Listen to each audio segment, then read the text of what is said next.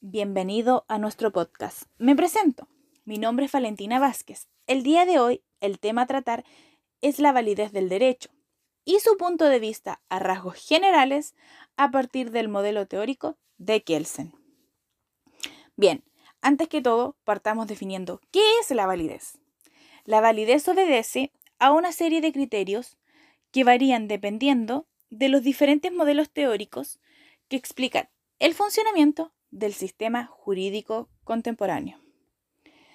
Según lo que plantea el modelo teórico de Kelsen, es que la validez del derecho es un sentido extremo. Para el de la obligatoriedad del derecho, es un carácter puramente formal o lógico de la norma, que no tiene fundamento alguno en el querer individual y colectivo. Según el punto de vista de Kelsen, la validez del derecho está ligada a una conducta significativa de voluntad, sino siempre a un acto de voluntad real. La validez es derivativa. Esto quiere decir que las normas valen porque otras normas valen. Generalmente estas derivan de las normas constitucionales, las cuales disponen de cómo entran en vigencia y cómo se derogan las leyes. Entonces, pongámonos en el remoto caso de haberse dejado de querer sus contenidos de las normas. Estas siguen obligando, ya que así lo disponen otras normas.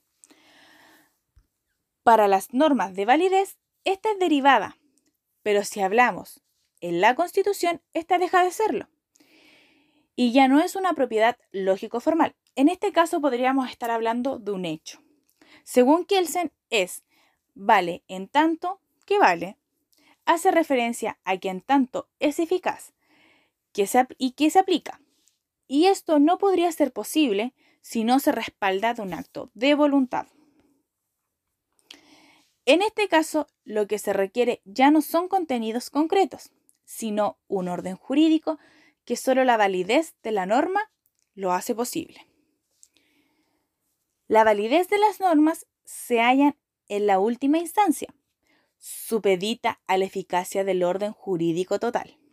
Y como la eficacia viene siendo un fenómeno real de conducta, no se logra entender sino en conexión con el fenómeno real de la voluntad.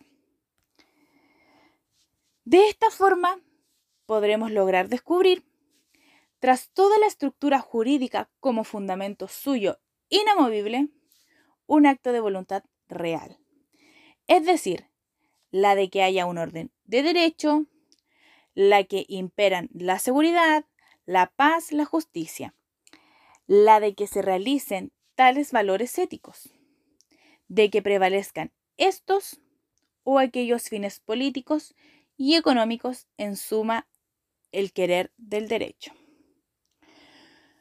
Bueno, y aquí finaliza nuestro podcast del día de hoy.